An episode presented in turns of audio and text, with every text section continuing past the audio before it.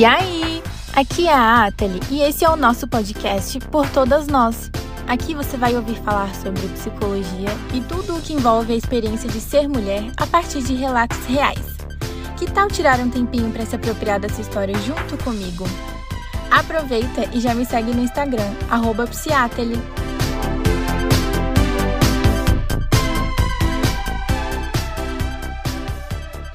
Oi, pessoal, tudo bom? Mais um dia de podcast e mais uma convidada para conversar com a gente. Hoje eu trouxe a Thalissa do Psico de Lua. Nós conversamos muito sobre autocuidado, sobre ciclo menstrual, sobre as fases da lua e como isso influencia né, na nossa vivência como mulheres e no nosso autocuidado, no nosso planejamento também. Então, foi um papo muito legal. Eu espero que vocês gostem. Então, fiquem aí para ouvir tudo que a gente conversou. Pessoal, tô aqui com a Thalissa. Dá oi, Thalissa, apresenta.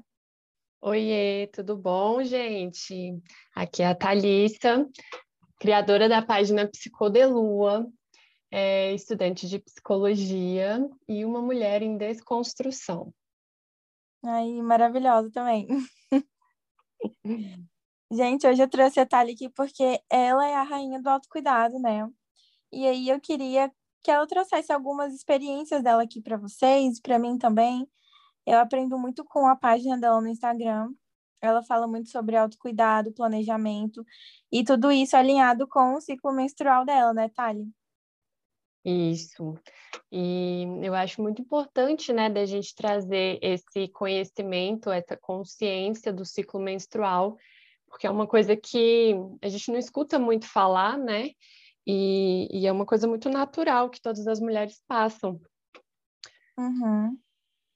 Então. E me conta, como que é, assim, como que você usa o seu ciclo menstrual no seu planejamento e como que você planeja o seu autocuidado também?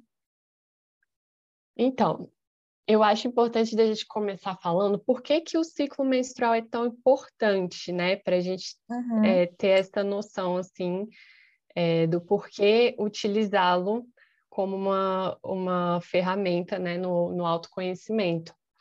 Porque é, a gente vive, né, eu acredito assim, que a gente vive nesse processo de desconstrução e autoconhecimento, né? Então, uhum. a sociedade que a gente vive, ela é formada por uma estrutura muito voltada para os homens, né? Uma estrutura muito linear.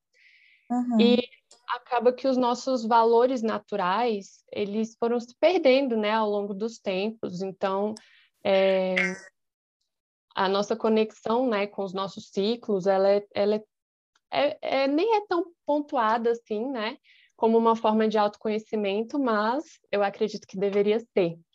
Então, para mim, o autoconhecimento feminino, ele é muito isso, sabe? De desconstruir conceitos e valores impostos por essa sociedade patriarcal uhum. e resgatar esses valores intuitivos, criativos e naturais do feminino mesmo. Total, é isso mesmo. E aí, assim, a partir do momento que a gente é, se conecta né, com o nosso interior, com a nossa natureza, com a nossa essência e com os nossos ciclos, fica mais fácil da gente descobrir o que faz sentido aplicar na nossa vida e o que não faz. Então, uhum. muito, né, é, a imposição dos nossos limites, até nas relações interpessoais.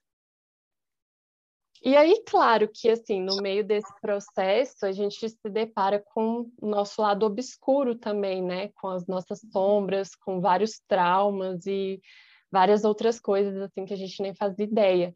Então, por isso que é importante a gente ter um acompanhamento terapêutico, né? Ao longo desse processo todo. Uhum. É, tem alguns anos já que eu despertei para esse lado mais natural e cíclico. Mas aí, com uma correria do dia a dia, eu nunca conseguia aplicar, né, de fato, na minha vida. Então, eu lia várias autoras, vários textos e artigos, mas eu tinha muita dificuldade de colocar tudo isso em prática. Uhum. E aí, no meio desse processo de desconstrução e resgate, eu tinha muita vergonha de falar sobre isso. Justamente porque não tem muito espaço, né, socialmente falando, assim, para a gente falar abertamente sobre a menstruação. É, é um tabu ainda, né, infelizmente. Isso, muito tabu. Então, assim, a gente é ensinada que o, o, a menstruação, que o sangue menstrual é uma coisa suja, é uma coisa que a gente tem que ter uma certa repulsa, né? E a gente cresce escutando isso, né? Então, uhum. É um processo realmente para a gente desconstruir isso. E aí, é, no ano passado, que foi um ano, né, de muitas dificuldades, pandemia e várias loucuras, né, que aconteceram ao longo do ano. Uhum. E que a gente não tinha muito para onde ir, né, fisicamente. O nosso corpo físico, ele ficou muito limitado, né, de certa forma. É, e até aí... hoje, né, eu sinto isso. A gente ainda está é... nessa, nesse limbo aí. Sim, total. Mas aí no, no ano passado, né, que foi o começo de estudo, eu eu me voltei para para dentro mesmo, sabe? Assim, para o meu corpo interno, já que o corpo físico estava tão limitado, uhum. foi um uhum. momento assim, muito de voltar para o meu pro meu corpo interno mesmo, para as minhas emoções, para as minhas vontades, enfim, né? Para tudo que eu sentia. E e aí isso fez com, com que eu me reconectasse, sabe, com o meu ciclo menstrual, é, que eu reconhecesse a influência da lua mesmo sobre determinados momentos de cada ciclo, que eu escrevesse mais sobre esse processo, so, sobre os meus sonhos e tal. E, e isso fez com que eu reconhecesse mesmo as características de cada fase do meu ciclo, né? Para quem não sabe, são quatro fases que a gente tem ao longo do nosso ciclo, e que essas fases elas se conectam muito com as fases do ciclo lunar mesmo. Então vão ter uhum. fases mais introspectivas, mais de recolhimento e outras fases mais expansivas, né? Que a nossa energia mesmo está voltada para o mundo. É... E como que você usa essas fases assim no seu planejamento? Porque eu vi você falando também sobre mulheres que não menstruam, né? Que elas podem se guiar por esse calendário lunar. Isso. É, cada fase da Lua condiz com uma fase do nosso ciclo. Então, por exemplo, a fase menstrual, ela condiz com as energias da fase da fase da lua nova. E a fase pré-ovulatória condiz com a da lua crescente, a fase ovulatória condiz com a da lua cheia, e a pré-menstrual com a da lua minguante. Então, essas uhum. energias, elas têm é, características muito específicas. Então, dá para gente... É, dá para gente resgatar muito e dá para gente se conhecer muito nesse processo, se autoanalisando mesmo, sabe? Vendo, tipo, ah, hoje a minha, a minha energia tá bem para baixo e tal, então vamos ver aqui qual lua que tá no céu, sabe? Uhum e é, escrevendo mesmo, mapeando sobre, sobre seus processos, sobre as suas emoções, os seus pensamentos, os seus comportamentos mesmo, né? E vendo se, se tem alguma relação. E isso tudo varia, né, de mulher para mulher. Uhum. É, eu já falei por aqui, eu já conversei até com você também, né, sobre isso. Eu não tenho uma relação muito legal com a minha menstruação, por eu passar muito mal, assim, eu ficar de cama mesmo. E aí eu já tentei vários remédios, várias, várias soluções, só que nenhuma eu encontrei. E aí, tipo, a solução que eu, que eu encontrei, eu e minha médica, foi não menstruar. Então, eu, eu tomo um remédio, assim, contínuo para que eu não menstrue e para eu não, tipo, não ter que passar por isso, porque eu, eu fico sete dias realmente muito destruída, de cama, eu passo muito mal. E isso realmente eu sinto, quando você começou a falar sobre essa questão da menstruação, eu via ela, a minha menstruação, como uma coisa muito ruim. E a gente vê muitas meninas falando sobre isso, né? Ai, eu tô na TPM, que inferno, não queria. Ai, menstruar é um inferno, só que, tipo, é porque a gente realmente pode ser que seja porque a gente não consegue se conectar com isso, né? Sim, total. Mas assim, claro que que varia, né, isso de mulher para mulher. Então pode ser que que você ou outras mulheres tenham alguma condição mesmo física, né, de uhum. hormônios e etc. Então, realmente tem que é, avaliar isso com um acompanhamento médico mesmo, sabe? Porque assim, é, não é normal a gente sentir dor, né, na nossa uhum. menstruação. Isso pode acontecer por conta da sobrecarga mesmo, por conta da gente não conseguir é, não conseguir pausar, sabe? Da gente ficar nesse fluxo sempre muito intenso de trabalho, estudo e, sabe, uma, um movimento muito de ação e não ter tempo para o movimento é, de recolhimento, né? Para o movimento uhum. mais de, é, de se retrair. Então, muito, da, muito das nossas dores pode vir disso, sabe? Desse ritmo acelerado que a gente vive. Mas, claro, como eu falei, é, é necessário a gente ter um acompanhamento né, ginecológico para a gente ver se está tudo certo, se está tudo em ordem, porque pode ser que as dores também venham de, é, de algum desequilíbrio hormonal ou é, outras é, e, coisas, e... fatores é, essas dores que você fala, assim, desse, desse estresse, a gente não desacelerar, eu, eu percebo que não são nem dores tão físicas assim, né?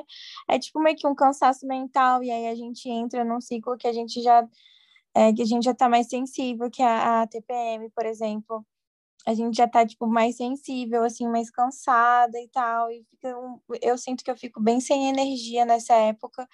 E aí, se o meu, a minha rotina, ela tiver é, culminando para que isso aconteça, realmente para mim vai ser mais doloroso até meio, que até do que deveria ser, né? Sim, mas assim, eu acredito que passa para o físico sim, sabe? Porque, por exemplo, o útero, nosso útero é um músculo.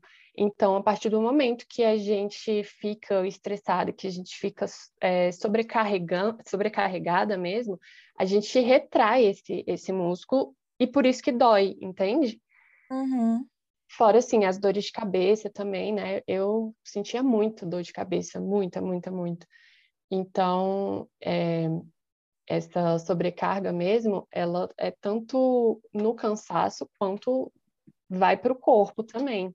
Então, a gente sente muita cólica, a gente sente é, muita dor de cabeça, muitas dores né, no corpo por conta disso. Né? Então, é, é importante a gente prestar atenção é, nos nossos próprios limites, né? Para a gente delimitar o que, que a gente pode fazer em cada fase do nosso ciclo. Uhum. É, aí entra muito o autocuidado, né? Que é outra coisa que você também fala bastante sobre. Você relaciona muito o autocuidado com todas essas fases, com planejamento também. Sim, o planejamento eu tô eu comecei a estudar tem pouco tempo, assim, desde o ano passado, e, e assim, tem pouca coisa falando, sabe, do planejamento em si com os ciclos femininos. E eu achei muito interessante, porque é muito louco como que a gente vai se planejar como mulher, né? Como, uhum. como um ser cíclico é, dentro de um, de um padrão linear. Não, não faz muito sentido isso, sabe? Sim. Então, eu trago muito isso, a questão do planejamento, eu chamo de planejamento criativo, né? Porque é, um dos resgates que a gente faz é da, da nossa intuição, da nossa criatividade, quando a gente está nesse processo de autoconhecimento. Então, esse planejamento criativo, ele é, ele é isso, sabe? Da gente entender o que faz sentido para a gente, para a gente conseguir colocar em prática, né? Para a gente conseguir organizar a nossa vida, nosso dia a dia, de acordo com o que a gente está sentindo, de acordo com as nossas fases, de acordo com o nosso ciclo. Thales, você se importa de você contar para a gente como que funciona o seu autocuidado e o seu planejamento, para a gente ter, assim, uma ideia e se basear em você? Claro, eu vou falar um pouquinho, né? É, esse processo, né, de identificar as minhas fases e tal, fez com que eu reconhecesse as características de de cada fase, né, do meu ciclo. Reconhecesse é, a guia de cada fase, porque em cada fase a gente tem um arquétipo que rege, né, o nosso interior. O arquétipo da bruxa, o arquétipo é, da, da menina, né, da donzela, da mãe e da feiticeira. Então, tem muitas características que muitas mulheres é, passam, né, ao longo de cada ciclo, de cada fase, que condizem com esses quatro arquétipos. Então, uhum. assim, quando estou na fase de recolhimento, eu gosto de fazer coisas diferentes do que quando eu estou na, nas fases expansivas. E isso fez com que eu conseguisse me planejar, sabe, de acordo com essas, com essas características dessas fases. Então, assim, quando eu estou é, na minha fase pré-menstrual e na minha menstrual, que são fases mais de recolhimento, eu gosto de, assim, eu evito é, ao máximo trabalhar, né? De fato, faço assim só as coisas que eu preciso entregar, que eu preciso fazer, coisas que têm compromisso, data e hora marcada, uhum. e deixo o resto assim para para me cuidar mesmo. Então, vai ali de fazer um, uma comidinha é, que eu gosto de comer, de é, acender um incenso, de meditar, de fazer colagens, né, que eu gosto muito de escrever. Então, assim, vai variando. Já quando eu tô na minha fase pré-ovulatória e ovulatória, eu tô com a minha energia muito acelerada. Então, é, eu uso essa energia para fazer tudo que eu preciso é, criar. Por exemplo, no Instagram, na faculdade, eu uso essa, essa energia para escrever projeto, para, sabe, de criação mesmo. Uhum. De textos, de coisas que eu tenho que entregar, né? Mas sim, que não é de fato um compromisso ali para aquela semana, para eu ficar mais tranquila nas minhas fases de recolhimento. Então, tudo que eu preciso fazer, eu já uso essa energia mais ativa para fazer, entendeu? E depois eu só me recolho e fico mais tranquila, sem precisar ficar pensando em prazos, em, sabe, coisas assim que me deixam muito ansiosa e muito agoniada, porque eu já vou ter feito essas coisas. Nossa, eu enquanto você falava aqui, eu fiquei, gente, eu não sei se isso funcionaria para mim. Eu queria, eu, eu confesso para você que eu vou até tentar começar a me basear no calendário lunar para ver como que eu vou responder a isso, porque assim, eu sou uma pessoa muito agoniada. Muito agoniada. Se aparece alguma coisa para fazer que tem prazo, eu quero fazer o mais rápido possível. Mesmo que tenha, tipo, prazo de dois meses, eu quero fazer o mais rápido possível para eu me livrar disso. Então, eu vivo uma vida, assim, de, muito agitada, porque eu quero deixar tudo em ordem. E à medida que a gente vai, tipo, fazendo, vão aparecendo outras coisas para fazer. Eu mesmo invento muita coisa para fazer. Ah, eu fiz um Instagram, tô bem com o Instagram. Ah, eu, agora eu quero um podcast, agora eu quero um, uma terapia em grupo, agora eu quero não sei o quê. Eu fico inventando cada coisa para eu fazer. E eu sinto que eu não tenho essa fase de recolhimento mesmo. É, mas então, é isso que, que eu sempre falo muito, porque a gente não é ensinada a ter essa fase, entendeu? Uhum. A gente é ensinada a produzir, produzir, produzir, produzir desde a Revolução Industrial, assim, sabe? A gente é o tempo todo produzindo, produzindo, como se a gente fosse robô, né? E a gente realmente não tem esse, é, essa consciência de que a gente precisa colocar no próprio planejamento da semana momentos para a gente sabe, descansar, para a gente se recolher, para a gente fazer coisas para gente e não uhum. coisas, sabe, tipo da vida profissional. E é, no, e é muita coisa que não falam isso, né? Essas coisas Sim. Assim. É aquela ideia de, tipo, falsa, falsa produtividade, né? No meu planejamento, eu coloco as coisas que eu tenho que fazer, tipo, o trabalho, o estudo, alguma coisa, algum compromisso, mas no meu planejamento, no meu planner mesmo, não tem. Tipo assim, esse tempo aqui vai ser reservado para o meu autocuidado. E às vezes eu me pego, assim, trabalhando oito horas domingo, sabe? Oito horas por dia, de domingo a domingo. Aí eu falo, não, agora beleza, eu terminei aqui seis horas da tarde, vou parar para descansar e aí é isso. Mas, tipo, meio que não basta, porque o corpo sente, ele pede, né? Sim, ele pede. E às vezes é, algumas dores vêm para a gente prestar atenção, né? Porque o corpo está ali, do nada a gente sente uma dor de cabeça. É o seu corpo falando, ei, vamos diminuir esse ritmo, vamos, né, tentar descansar Inclusive um pouquinho. eu agora, né? Sim, igual você falou, né, antes da gente começar, que você estava com um pouquinho de dor de cabeça, exatamente. Pode ser até por causa disso mesmo. De, É, do eu seu ritmo sinto aceleradão. É, eu sinto que ultimamente tá, tá sendo assim. E é engraçado, né? Porque eu mesma eu falo para todas as minhas clientes: descansa, bebe água, come direito, tá comendo direito, tá dormindo direito. É, eu sempre cobro muito delas que elas parem, tirem um tempinho para elas, mas quando é com a gente, né? É engraçado.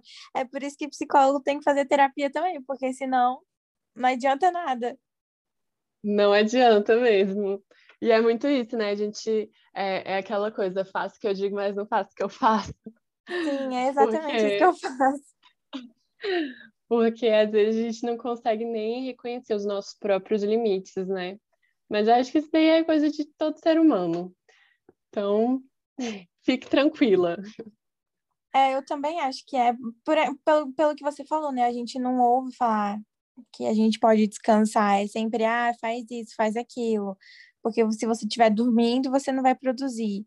Ou então a gente está sempre voltando a nossa energia para outras pessoas, sabe? Ou outros projetos, e a gente acaba não olhando para a gente mesma. Sim, ainda mais a gente, né, como mulher, nessa posição de cuidado, a gente é cobrada, né, a, a cuidar do outro, mas nem, nem sempre a gente escuta falar sobre o autocuidado, né? Esse olhar para dentro. E ainda mais na, na nossa profissão também, né? Que a nossa profissão demanda muito cuidado com o outro. E direto eu vejo, assim, eu estudando caso de cliente, tipo, muito cansada e, e estudando como eu vou cuidar da outra, de outra mulher, mas para mim eu tô ali, não tô me olhando, né? É, isso acontece mesmo. É, mas eu acho assim que o Instagram ele virou uma rede que todo mundo fala de autocuidado, né? Eu sigo bem Uhum. umas 500 pessoas que falam de autocuidado. Só que é, eu vejo que assim, a maioria das pessoas elas colocam um autocuidado padrão, sabe? Como se Sim. funcionasse, como se fosse uma forma que funcionasse para todas as pessoas. E eu acho que não é bem assim, sabe? Porque o autocuidado, ele é construído junto com, com o autoconhecimento, né? Então, o, ele não existe sem o autoconhecimento, porque você precisa saber o que faz sentido para você, como faz sentido para você ser cuidada. Uhum. E, e não é um- uma receita de bolo, sabe? De, ah, tem que fazer isso, isso, isso, isso para me cuidar. Porque às vezes você faz essas coisas e você não se sente cuidada, sabe? Então é muito É. de, de, de pessoa para pessoa mesmo, de mulher para mulher. Por exemplo, às vezes eu posso fazer uma coisa que para mim é um super momento, sabe, de autocuidado, que eu tô ali me acolhendo, e que esse momento para você não, não faz sentido, sabe? Tipo, não, não encaixa muito no, no que você vive, na sua realidade. Então, eu vejo muito isso, né? A gente tem que tomar muito cuidado com as redes sociais nessa, em todos os quesitos, né? Mas nesse também, de, é, de não pegar qualquer coisa, né? Qualquer conteúdo para aplicar na vida, achando que vai dar tudo certo e, e acabar se frustrando, né? É, eu percebo muito isso, sabe? Onde na, na escrita terapêutica. Eu faço, eu escrevo muito, eu pratico muito escrita terapêutica. Inclusive, até os roteiros desse podcast aqui, eles estavam virando um, um tipo de escrita terapêutica para mim. E eu passo isso para as minhas clientes também. Eu falo para todo mundo, gente, vocês já tentaram escrever? Como que é e tal? Porque eu acho que é, é quando você escreve, você está muito em contato com o momento presente, muito. Você está muito em contato com tudo que você está sentindo e pensando naquele momento e colocando no papel. Quando você para para ler, você não, você não acredita que você estava sentindo aquilo e não estava nem percebendo. Então, eu amo fazer escrita terapêutica, só que tem muita, muita cliente minha que não gosta, e tem umas que fazem de um jeito assim, por exemplo, tenho uma que ela faz com poesia. Ela não consegue escrever um texto falando, ai, hoje eu tô me sentindo isso, ai, tal dia aconteceu tal coisa, mas elas fazem poesias meio que para desabafar mesmo. Então, é real isso que você tá falando, cada mulher tem um jeito de se cuidar, de de se olhar, de prestar atenção, né, no que está acontecendo dentro, dentro de si e de olhar para esse momento presente. Eu acho, eu considero isso muito importante. Foi engraçado você falar disso agora, porque a minha conta, né, Psicodelua, ela surgiu inicialmente como um projeto de poesia. Não sei se você sabia Ai, que disso. legal! Então, eu postava, assim, várias poesias minhas e depois de um tempo, né, eu fui percebendo que não era só isso que eu que, que era a minha missão ali naquela rede, naquela página. Então, uhum. foi aí que eu comecei a é, a, a, compartilhar né, dos meus projetos e dos meus estudos, das coisas que eu acredito, não tão em forma de poesia. A poesia eu deixei mais para minha escrita terapêutica, igual a da sua cliente mesmo. Nossa, que legal, cara. Eu não consigo fazer poesia nem nada disso. Eu faço um texto, como se eu estivesse conversando com alguém, sabe? Então é, é, muito é muito diferente mesmo o jeito que a gente conversa, o jeito que a gente entra em contato com a gente. E às vezes, como você, você falou bastante de autoconhecimento, né?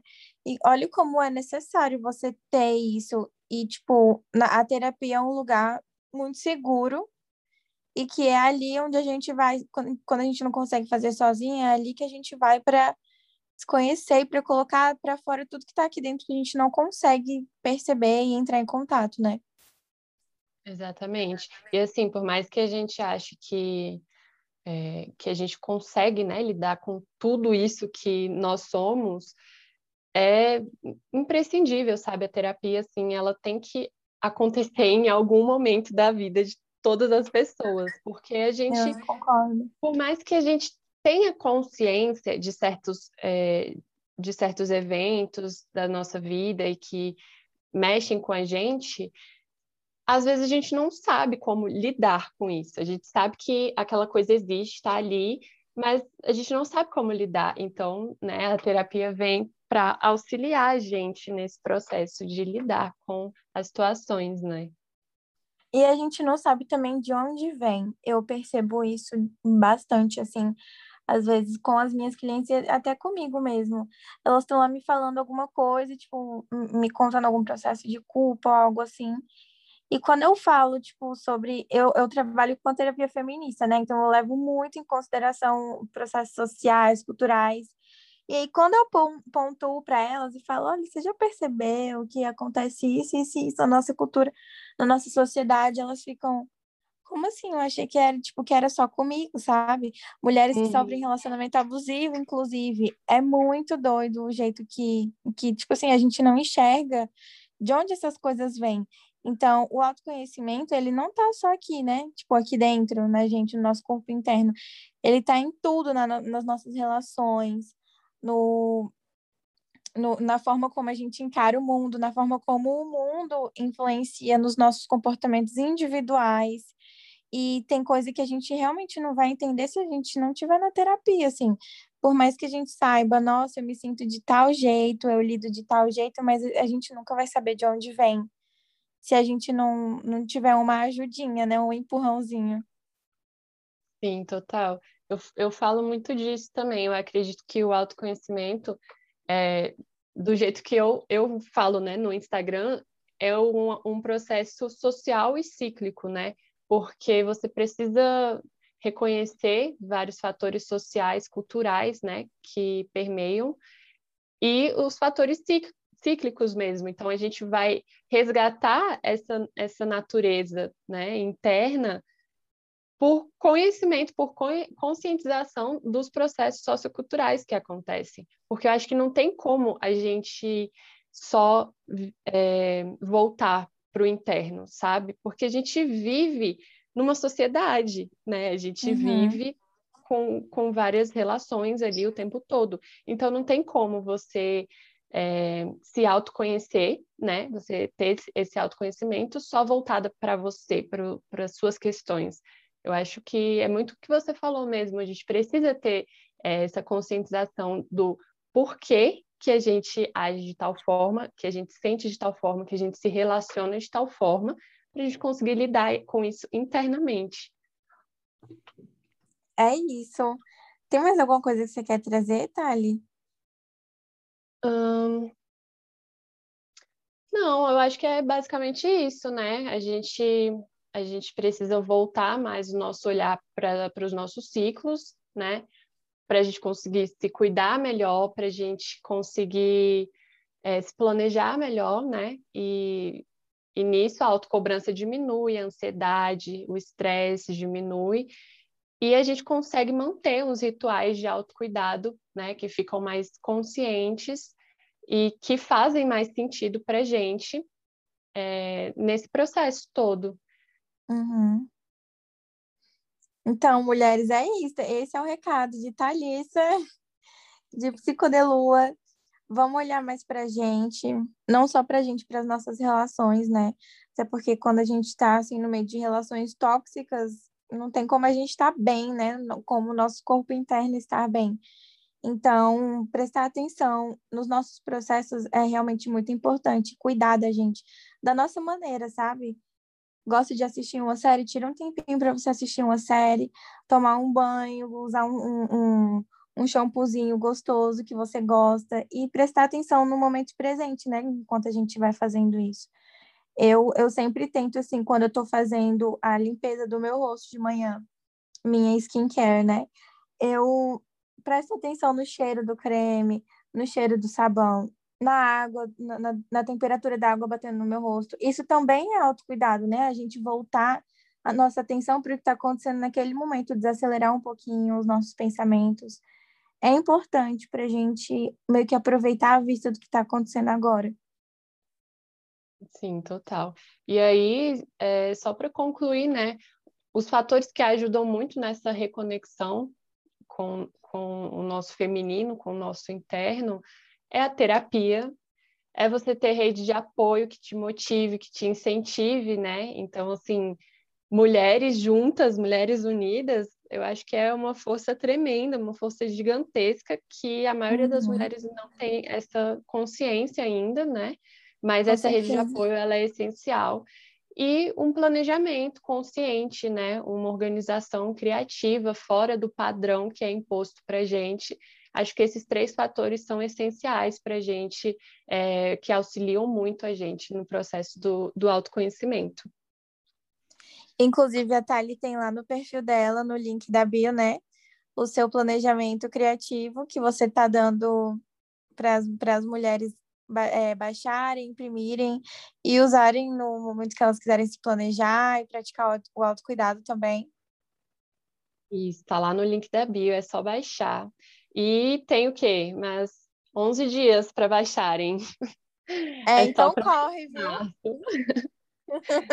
então corram, viu, meninas? Tá lá para baixar. E eu vou deixar o arroba dela aqui embaixo na, na descrição para vocês verem. E Thali, muito obrigada por ter topado. Eu adorei nosso papo, aprendi muito. Ai, muito obrigada a você por esse convite tão especial. Eu amei esse nosso papo. Obrigada, um beijo. Um beijo.